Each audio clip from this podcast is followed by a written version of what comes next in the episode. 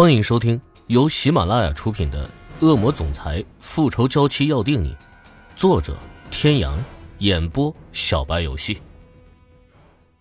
第二百二十三集，赵总扯着嗓子直嚷嚷：“别看他嗓门大，可他眼里闪过的那一抹心虚，却没有逃过艾莲娜的眼睛。哼，他还以为两年没见，那家伙已经弱的谁都敢跟他叫板呢。”尽管赵总并不一定知道包厢里的人到底是谁，但只要他知道怕就好。艾莲娜装出一副楚楚可怜的样子，微红着眼眶看着赵总。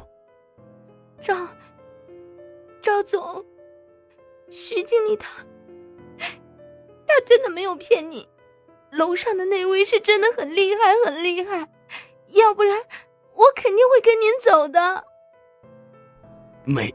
嗯，美人别怕，哥哥，我今天一定带你走。小白兔一样纯净无辜的眼神，直叫赵总心痒难耐，恨不得当场就把他压在身下狠狠的蹂躏，哪里还顾得上害怕呀？艾莲娜的眼中划过一抹算计，她双手做捧心状，一脸崇拜的看着面前秃顶的男人。赵总，你好厉害啊！可是。我还是好害怕，好害怕楼上那个人，怎么办嘛？每一个男人的心里都有一个英雄梦，而柔弱的女人总是更容易激起男人内心的保护欲。赵总虽已年近四十，但这句话同样适用于他。被艾莲娜那崇拜的眼神看着，瞬间就迷得找不到北来。他笑着，不停的搓着手，仿佛对待这样的小白兔，他都有些不忍心下手。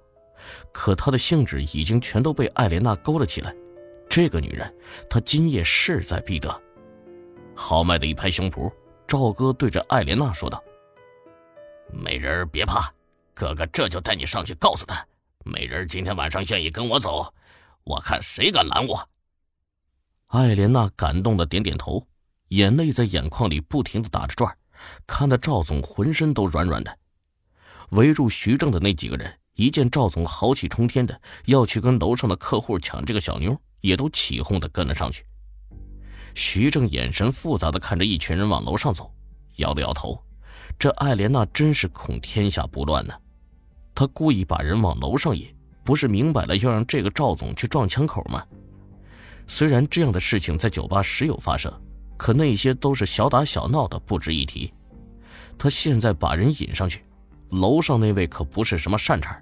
轻则都是缺胳膊少腿重则那是要出人命的。徐正苦笑，刚才他还觉得不就是个女人，可现在他好像已经知道自己错了，而且错的离谱。而且这个女人根本就是故意的，她把事情惹了，拍拍屁股走了。可是他还得开门做生意，烂摊子一个收拾不好，以后他可就别想安生了。这女人可真他妈的狠，不就是利用他赚了点钱吗？至于下这么狠的手吗？艾莲娜跟着赵总一伙人上到二楼，远远的就看到一个包厢门口站着两个黑衣保镖。赵总微微有些发怵，他完全没有想到对方居然还带着保镖，而且看起来这些保镖都是训练有素的。本来想转身走人，但看到美人在侧，要是认怂的话，他还有什么脸面让美人跟他走啊？正了正神色，壮了壮胆。他对着艾莲娜拍了拍胸口，意思是看他的。他上前两步，对着那两个保镖一挥手：“去，把你们那什么爷给老子叫出来，老子找他有事。”两个保镖动也没动，连眼皮都没有抬一下。赵总看了眼艾莲娜，尴尬的笑了笑，在看到他眼中满是期待之后，鼓起勇气，正准备再次叫门。走廊的灯却毫无预警的灭了，黑暗中视力有限，却不知道是谁突然间惨叫了一声，一时间脚步声、叫喊声，走廊里顿时混乱一片。艾莲娜贴着墙边，看不清眼前是什么情况，只能凭借呼吸来判断是否有人靠近。刚才有人想趁乱吃她的豆腐，手都已经伸到了她的腰间，被她发现之后。将一根手指直接掰断，第一声惨呼就是这个人发出的，也不知道是谁推了他一把，随后一双大手抚上了他的腰肢，将他整个人向后带去。耳尖的听到门一开一合的声音，之后咔嚓一声上了锁。艾莲娜的头皮一阵发麻，一股奇异的清香窜进了她的鼻尖四周的光线仍然是一片昏暗，她完全看不清楚是谁将她带进了包厢。但是那股奇异的香味却让他慌了神，失神只是片刻的功夫，很快他便反应过来，极有技巧地挣脱开男人的怀抱。凭着直觉，他能判断出男人离他并不远，他慢慢地朝后退去，想要退到安全距离以外。他尽量地放慢了自己的呼吸，动作也变得很轻。现在他已经可以肯定，如果男人再有什么突然的动作，他完全有反应的时间。站在门边的男人眯着眼睛，唇角高高的扬起。常年的训练早已练就一身夜晚也能识物的本领。虽然女人的样貌他还是无法看清，可她的一举一动却全数落在了他的眼中。看不出来，这个女人的戒备心还蛮强的，这样的虐起来才更有意思。感觉到她身上散发出来的森冷寒意，艾莲娜的红唇高高的翘起，还真是一点都没有变。龙，好久不见。听到这个声音，男人整个人完全愣住了，好半天才找回自己的声音。